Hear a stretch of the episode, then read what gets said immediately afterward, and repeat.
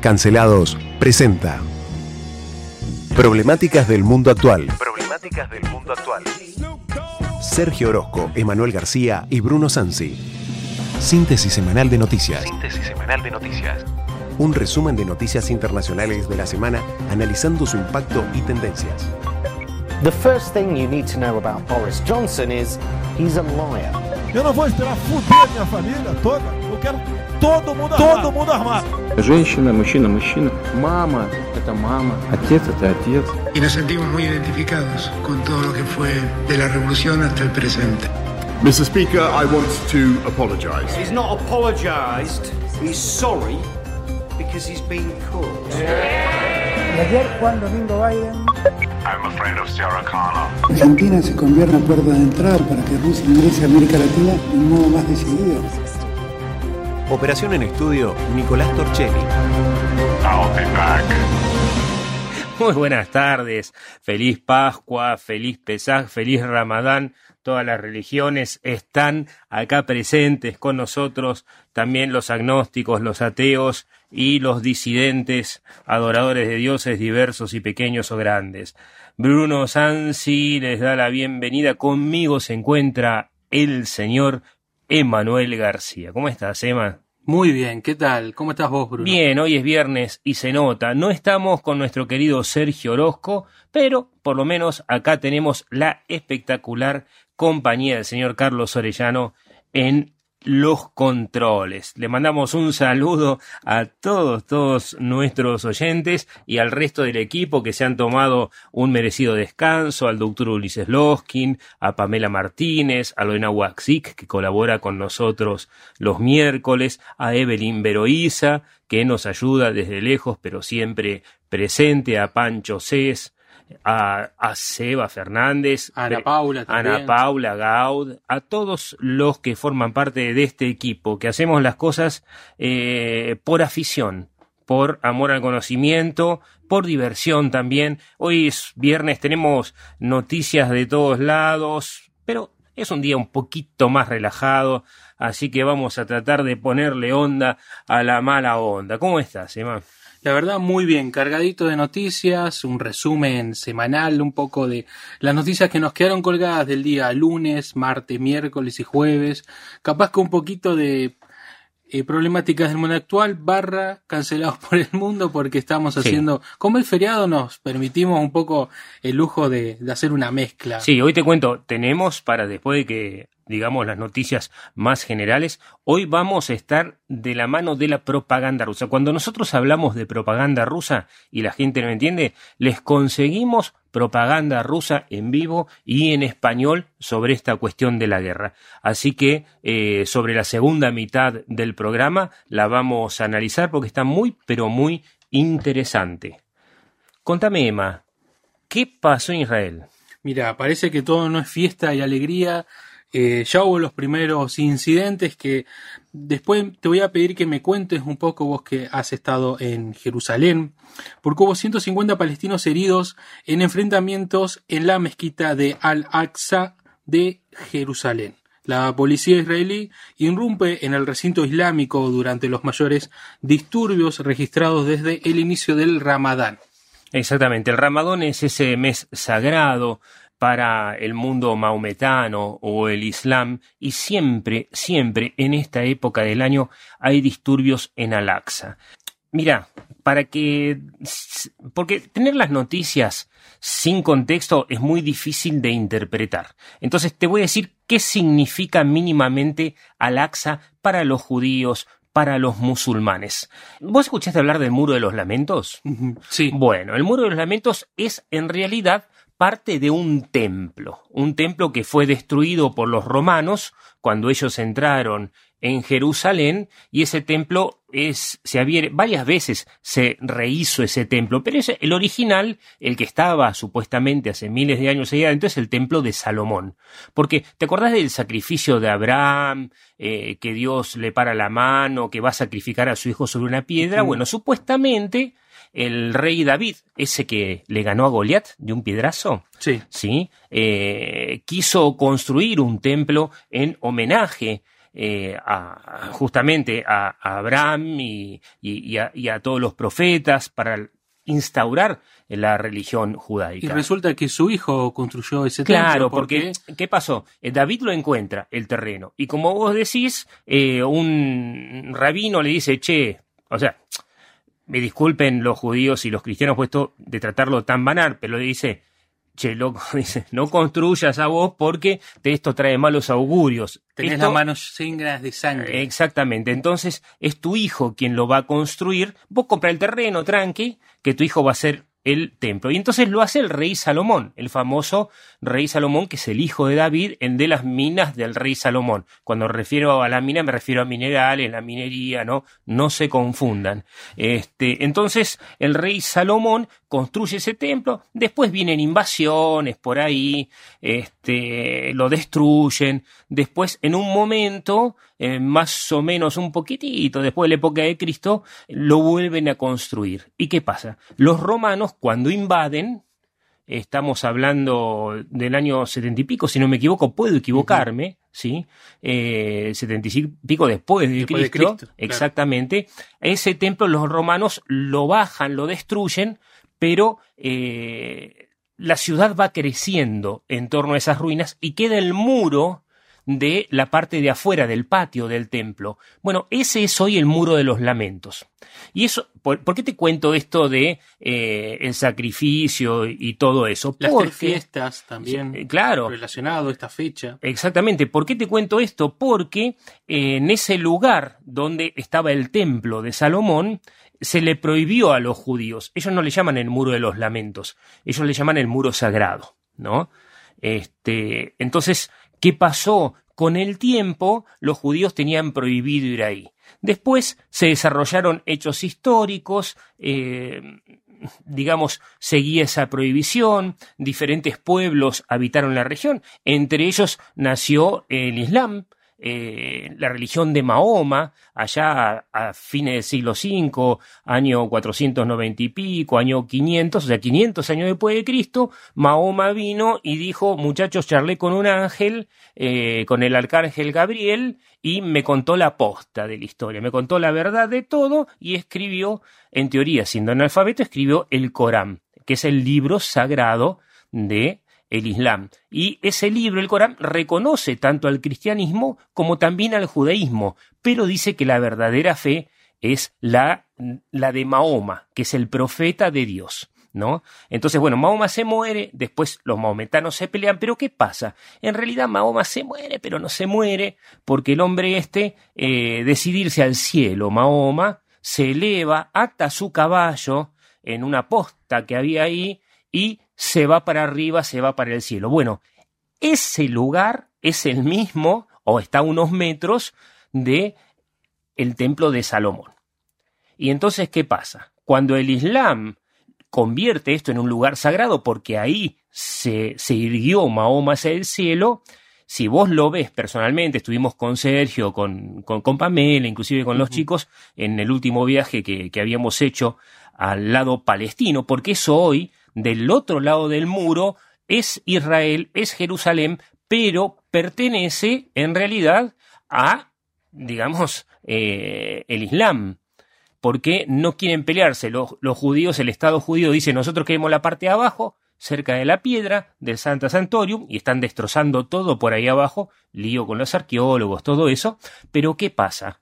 Ahí nomás, donde estaba el templo de Salomón, cuando el Islam domina todo eso, les pone una... Eh, el domo de la roca se llama, el domo dorado. Es una construcción eh, con techo semicilíndrico, eh, sagrado, y es el lugar, el tercer lugar más sagrado del Islam, o el segundo, no recuerdo. Y al lado, si vos mirás, se llama la plataforma de las mezquitas, la explanada de las mezquitas, a unos 70 metros aproximadamente, 100 metros, está esta mezquita de Al-Aqsa, que es una de las más importantes. Entonces, no solamente por cuestiones religiosas, sino como reclamo político, el Islam, los maometanos van a rezar ahí. Y siempre, tanto del lado judío como del grupo eh, maometano del Islam, tenés ortodoxos. Esto quiere decir, son religiosos recontra tradicionales que inclusive desconocen el Estado de Israel. Unos por invasores y los otros porque dicen nosotros los judíos no tenemos derecho a tener un Estado acá porque Dios nos dio la tierra.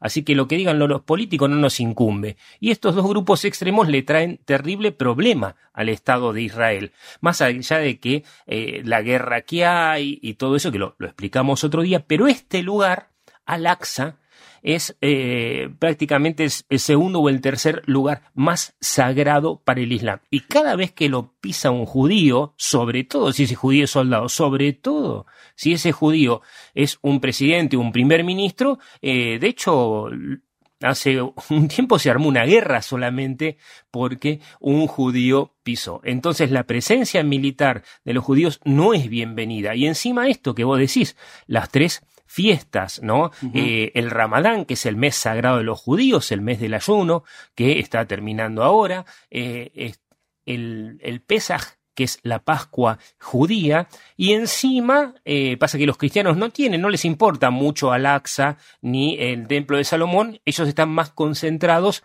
del muro, de un cachito para acá del muro, unas 10, 12 cuadras más o menos. O el Via Crucis, puede ser. La Via Crucis pasa cerca ah. porque se va para el Monte de los Olivos y ellos claro. rodean la zona. Pero en pocos digamos. kilómetros, en pocos metros, eh, se juntan estas tres celebraciones. Sí, sí, es una locura porque la verdad que y se miran a veces con pasión y a veces con odio. Este, y mira, te cuento una anécdota. Uh -huh. eh, el lugar más importante ahí para la cristiandad, lo que se llama la tierra sagrada, es lo que es el Santo Sepulcro, que es el lugar donde supuestamente eh, estuvo Cristo, que murió ahí, resucitó ahí. el cuerpo el, de. Exactamente, en el monte Gólgota. Gólgota significa calavera porque eran unas ruinas que de lejos parecían un cráneo humano y ahí, ahí eh, está justamente esta iglesia principal que está dirigido por cuatro órdenes religiosas eh, cristianas. Eh, los coptos, los, cristianos coptos que originalmente vienen de Egipto, eh, los franciscanos, la iglesia ortodoxa griega y no me acuerdo quién más, pero te digo, se agarran a trompadas entre ellos. Igual entre cristianos. No, pero se agarran a trompadas. O sea, a veces, cada tanto en las celebraciones, eh, no te dejan pasar porque escuchás el griterío y los curas se están fajando. Eso es una cosa increíble. Pasa de ser una celebración a una lucha libre. Sí, casi. no, es una cosa increíble. Es un lugar muy inestable en el mundo, es lo que es Jerusalén. Así que, pero bueno, estamos contándole cosas a la gente que por ahí no le interesan y les volvemos a decir feliz Pascua, feliz Radamán, feliz Pesaj. Así es. Y también vamos con otra noticia, pero desde Francia, que ampliaron un poco el día lunes, ampliamos el día martes con Ulises, que es la ventaja que le ha sacado supuestamente Macron a su contrincante Le Pen de 10 puntos. ¿sí? Recordemos que el domingo hubo elecciones en Francia, hubo una, eh, una se decidió una primaria. Un, una primaria o un balotaje, no sé si vendría a ser un balotaje. El balotaje, sí, justamente se llama en francés balotaje, viene ahora en la diez, semana, sí, en nueve días, el 24 de abril. Sí, así es. Y las encuestas indican a Macron por delante de 10 puntos. Sí, más o menos de un 53-54 a un 44, pero te digo, eso hay que verlo. Las elecciones en Francia no son obligatorias, son optativas. Mucha gente va a ir a votar en contra de Le Pen, que es la derecha de la derecha, y Macron es el tranquilo neoliberal. Y que desmiente esto Marianne Le Pen igual. sí, Marianne Le Pen está desmintiendo las encuestas. No suele errar mucho las encuestas en Francia. Lo que no se sabe es qué ganas va a tener la gente de ir a votar ese día. Todo depende de eso. Porque si la gente que no votaba por Macron y votó por otros partidos, no le interesan las elecciones, o dicen hoy no tengo ganas de ir y no me importa lo que pase en Macron y Le Pen porque mi vida pasa por otro lado, me aumentaron los precios, voy al supermercado paso las cosas más caras, me, este tipo Macron me estiró la jubilación, ahora tengo que esperar más años para jubilarme, eh, aumentó la nafta, aumentaron todos los productos, eh, entonces eh, es tímido con respecto a lo que uh -huh. está pasando en Rusia, entonces no se sabe, esto hace acordar un poco a lo que ha pasado en otros lugares en el mundo. Este, como en el caso de Estados Unidos, Donald Trump, por ejemplo, que nadie lo haga ganador. Pero ah, en el interior, sí. en los pueblitos franceses, la derecha más conservadora siempre se mantiene en pie. Eso hay que tenerlo en cuenta. Vos decís que hay una especie de estado de Florida, pero en Francia, que, sí, yo creo, que inclina la balanza yo creo que, a último sí, minuto. Sí, sí, yo creo que va a estar muy cerca. Eh, para uno o para otro van a ser elecciones muy reñidas, porque mira, si vos revisás las elecciones norteamericanas, que nos sirven un poco como espejo premonitorio o analítico, nunca nunca, este, en este caso Donald Trump, ganó en ninguna ciudad con más de un millón de habitantes. En las ciudades de más de un millón de habitantes perdió abrumadoramente, porque son lugares más cosmopolitas, tienen más conciencia política, y, pero en el campo, en los pequeños pueblos, arrasó. Vamos a ver lo que pasa el 24 de abril en Francia. Esto va a decir la suerte de muchas cosas. Incluso las declaraciones que vienen después, porque eh, Marianne Le Pen también jugó una carta importante hablando del pueblo y alegando también, que es un poco de lo que... Marianne Le Pen es nacional y popular, ya uh -huh. lo dijimos la semana pasada. Pero es, es creo que es nosotros en Argentina eh, somos o tenemos un poco de cercanía a esos movimientos o esas cartas políticas que juegan. Y sí, porque nuestros principales partidos políticos nacieron de las clases medias que pudieron crecer un poquitito y todas tienen una idea de un paraíso terrenal al que hay que volver. En ese sentido, eh, nosotros somos un país altamente conservador que manifiesta lo peor de la violencia política en épocas de crisis. Te cambio de tema. Dale. ¿Qué pasó con el buque ruso? ¿El buque ruso? Porque confirmaron que se hundió al final. Los rusos confirmaron que se hundió por un desperfecto técnico o porque hubo una explosión adentro. Mira, eh, dentro del buque hablo. Antes del, del, buque ruso nos van a pasar un, un audio mientras nosotros conversamos acá que es la introducción para el tema del buque ruso. Esa es una periodista rusa del canal estatal que está diciendo que estamos en la tercera guerra mundial, la tercera, perdón. La tercera guerra mundial. Ella está diciendo que Rusia está en la tercera guerra mundial luchando contra todo Occidente.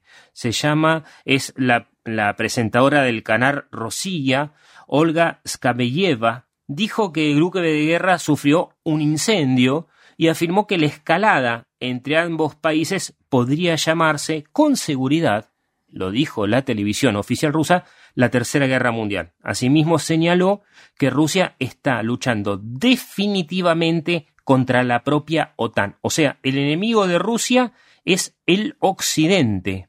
Y aseguró eh, esta misma periodista, dice que, y cito a la periodista, dice, los rusos, el Occidente piensa que los rusos deberían ser simplemente borrados de la faz de la Tierra. Eso dice la periodista oficial del canal ruso que piensa el Occidente que serían todos los que no son rusos y chinos. De Ucrania Repito, para... De, de, Moscú para allá. Moscú dice, para allá. los rusos deberían ser simplemente borrados de la faz de la Tierra, les dice a los rusos que es nuestro deseo. Pero vos me preguntabas del barco, Sí. escuchemos el audio siguiente que es de la noticia de la agencia oficial RT, Russia Today, en manos, digamos, estamos escuchando la noticia oficial que dan en español a los rusos. El crucero de misiles ruso Moskva se hundió durante una tormenta mientras era remolcado al puerto.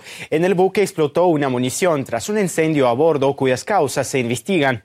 El Ministerio de Defensa de Rusia señala que la nave perdió su estabilidad debido a los daños. Cuando se produjeron las llamas, la tripulación logró ser evacuada en su totalidad.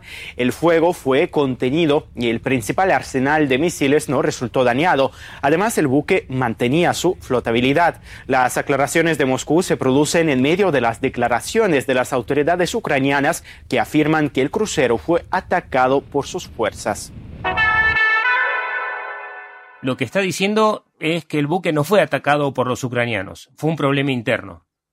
Ah, sí. O Sí, sea que hubo una dice explosión adentro. Hubo una explosión de la evacuaron a nada, todos. evacuaron a todos, el buque estaba perfecto, después, bueno, se ve que hubo otra explosión, y como el mar estaba tormentoso, cuando lo remorcaron, complicó, claro. se complicó y obviamente ya confirmaron que se hundió. El Mogba era un buque, el buque insignia de los rusos, 186 metros de largo. ¿Y sabes cuánto perdieron en dinero? Eh, ¿Cuánto? equi- equilibrado, o sea, en, en dólares. ¿Cuánto? Alrededor de 700 millones de dólares.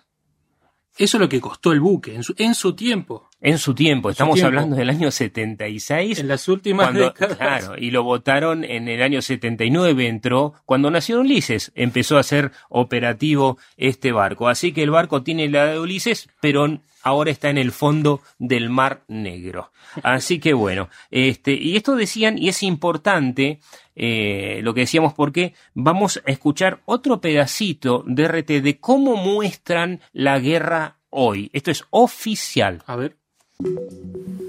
Las fuerzas rusas realizaron ataques contra instalaciones militares ucranianas en Kiev, esto después de las agresiones cometidas anteriormente por el ejército del país vecino contra las regiones fronterizas rusas. Además, desde Moscú advierten que van a intensificar los ataques en respuesta contra los objetivos en la capital ucraniana si Kiev vuelve a poner en peligro cualquier zona de Rusia.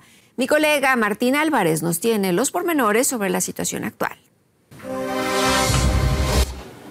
Martín, qué gusto verte, saludarte. Cuéntanos qué se sabe sobre esta reacción de Moscú ante los ataques de Kiev. Te cuéntanos qué se sabe sobre esta reacción de Moscú ante los, ata- de los ataques de Kiev. Ante los ataques de Kiev. De los ataques de Kiev. ¿Pisó el palito? ¿Qué pasó? No, porque lo que está diciendo es que Rusia está en esta operación militar especial porque Kiev ataca. O sea, no está diciendo que Rusia esté invadiendo, dice que Rusia se defiende. Es, es muy importante esto, porque si vos escuchás estos medios, que también se escucha en Argentina, obviamente, y hay gente que dice, no, pobres rusos, mira, Rusia es un pueblo, sí, genial, glorioso, resistió a Hitler, pero esa gente que resistió a Hitler básicamente está muerta, o lo mismo ruso lo mandaron a Siberia.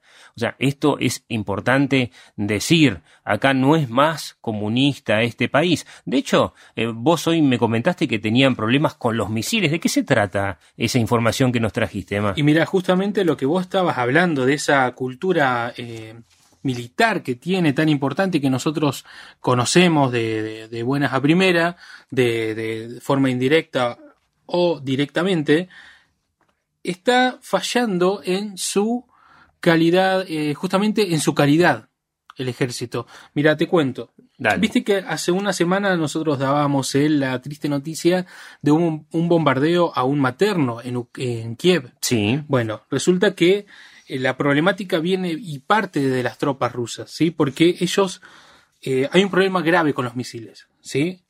Ellos tienen misiles que son direccionales, Sí. que caducan. Sí, son. ¿Cómo caducan? Tienen una vida útil de 10 años o 15, cuando mucho.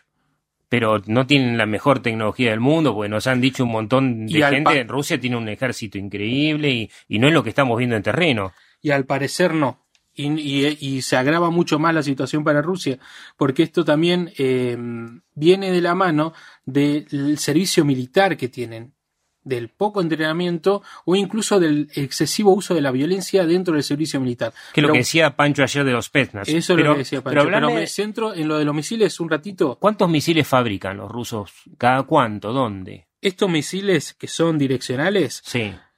alrededor de seis meses logran crear 60 misiles. Y hasta ahora han lanzado aproximadamente 1200 misiles en lo que va de el día 50 de, de la invasión de, de Rusia O sea a que Ucrania. hacen misiles muy lentamente y tiraron todos juntos, inclusive misiles vencidos. Sí, sí. Incluso hay, hay algunos que tuvieron que descartar.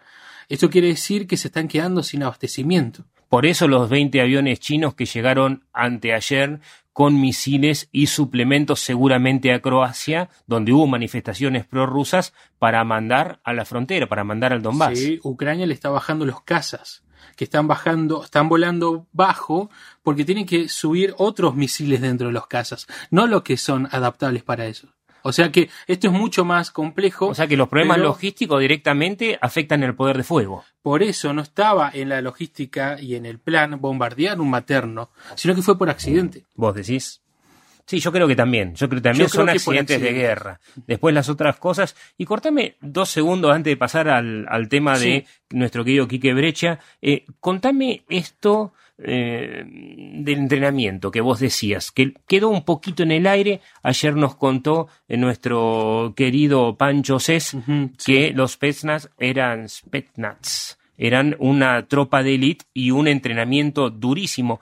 ¿Cómo es el servicio militar ahí? O sea, esta gente que están mandando, ¿de dónde sale? Mira, se ve que tienen problemas de eh, cualitativos y cuantitativos porque esto de, de, los misiles se agrava aún más un detalle que no había contado, que eran eh, que tiene una probabilidad de 60% en el fallo de los misiles, para colmo. Y en, en, el servicio eso explica militar, muchas cosas. Eso explica muchas cosas. Y en lo militar, con referencia justamente a esto, eh, hay un excesivo uso de la violencia dentro del el servicio militar, lo que vendría a ser eh, básicamente entre los años de cuando los rusos cumplen la mayoría de edad, cuando cumplen 18, tienen que hacer ya no dos años, porque a partir del 2009 se bajó a, el servicio militar a uno, a un Sí. año. La colimba que le llamaban acá en Argentina, corra, limpia y barra. Este, Exacto. Bueno, ahí los bailan. Bueno, los bailan y hay un uso de la violencia excesivo, tanto que imagínate que en el 2009 una, un estudio reveló que el mayor índice de suicidios de los jóvenes estaban eh, justamente en los que hacían este servicio militar. O sea, estás diciendo que hacían el servicio militar y se pegaban un tiro. Y mataban a otros soldados compañeros de ellos. En el 2014 Les ocurrió... agarraba la chiripiorca, agarraban el fusil y entraban a repartir. En el 2014 ocurrió un hecho de esto, de esta magnitud que terminó asesinando alrededor de 10 o 9 soldados jóvenes, otro soldado que estaba haciendo el servicio militar, y a partir del 2015 el Estado ruso resolvió que todas estas muertes de ahí en adelante, o sea que estamos contando de 2015 hasta ahora 2022, ¿Qué? ¿Cuántas son ahora? no se sabe. A, a ver, ¿cómo No no? se sabe. Me acabas de decir. Porque eh, ahora parten, eh, a ser- o sea, son secreto de Estado. Ah. Rusia decidió que las muertes van a correr como secreto de Estado. O sea que todo incidente, soldado que se vuelva loco y limpia a los compañeros o se suicide, es secreto de Estado. Incluso pueden hacer el ejercicio ustedes mismos en buscar sobre estos incidentes y estos incidentes y van a ver que hay muy poca información. Nos costó mucho a la producción encontrar información de esta magnitud. Mira, es impresionante. Yo quiero usar los últimos tres minutos, cuatro del programa que nos quedan para homenajear a un querido dibujante que formó parte de la vida de aquellos que tenemos más de 40, 45, 50 y muchos más años. Hoy tiene 77, Enrique Breccia, ¿sí? Un dibujante espectacular, conocido acá porque eh, por las revistas Álvar Mayor, no sé si, eh, perdón, la de Scorpio, que salía Álvar Mayor, el personaje. Él hizo un trabajo espectacular sobre la biografía de Che Guevara. Eh, está en este momento en Europa viviendo, no es un profeta en su tierra, la verdad que está en cierta manera ninguneado y es un artista increíble, pero habló de la cancelación. Nosotros ¿Ah, sí? somos cancelados, sí. Escuchá lo que dijo esto en eh, esta exposición en Villa Pacini, en el Museo Nacional Veneciano, donde hacían cola y hasta horas para un autógrafo de él. Y acá prácticamente lo estamos ignorando, excepto los que crecimos gracias a él. Escuchá a Quique Brecha hablando de la cancelación. Y creo que es, que es un error fundamentalmente interpretar, reinterpretar el pasado con paradigmas del presente. El pasado es el pasado y debe leerse en el contexto en que pasó, en que pasaron los hechos, en que pasaron las cosas. No puede interpretárselo desde el presente. No es justo y, y me parece estúpido incluso. Así que creo que la cancelación tiene un objetivo claramente político. Así que creo que la cancelación tiene un objetivo claramente político. Directamente. Para mí es un, un intento de, de distraer de las verdaderas luchas, ¿no? de las luchas que deben darse todavía, sobre todo en el terreno de la justicia social y de tantas otras. Este, luchas que deberían encarar los jóvenes y los pueblos y, y, que no se están haciendo, ¿no? que se los está distrayendo con todas estas tonterías ¿no? de, las, de las teorías de género, de la, del veganismo, de, ¿no? de, en fin, eh, que creo que son francamente temas menores, pero que a, las, al, a las élites le funcionan. Le funcionan sobre todo porque no las cuestionan. Ellas siguen haciendo sus negocios tranquilas mientras tienen enormes millones de militantes que dicen, que dicen combatirlas y sin embargo son idiotas útiles de esas mismas élites. Es un poco el activismo de salón. Es que es, exactamente eso, es activismo de salón. Es, activismo de salón, es, es, la militancia sin riesgo de ningún tipo. Es activismo de salón, es, la militancia sin riesgo de ningún tipo. Y liberar la conciencia, dejo no, mi conciencia no, tranquila. desde ya, es desde ya, sí. Creen que cambiando una, la E final, diciendo todes, están haciendo la revolución. ¿Qué más quiere la élite mundial que una cosa así? Les viene, les viene de perilla. Enrique Brecha, esto lo vamos a hablar el lunes, mañana no tenemos programa, fue solo el comienzo, porque es espectacular, muy jugado, increíble. Enrique Brecha, que le mandamos un saludo, tuvimos su permiso para pasar el audio y seguimos el lunes con él. Que tengan un excelente fin de semana de Pascua. Carlos Orellano, el señor Emanuel García, Bruno Sansi, quien lo saluda.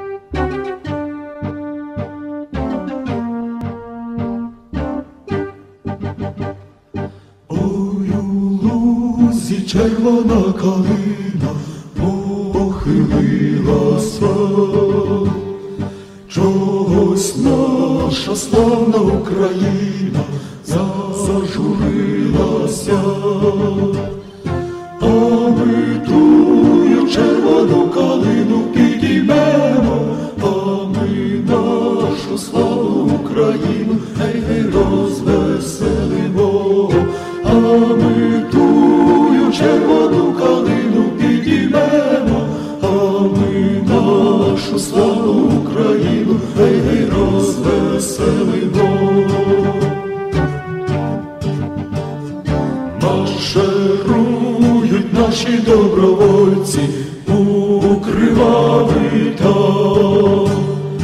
визволяти братів українців з ворожих кайдан,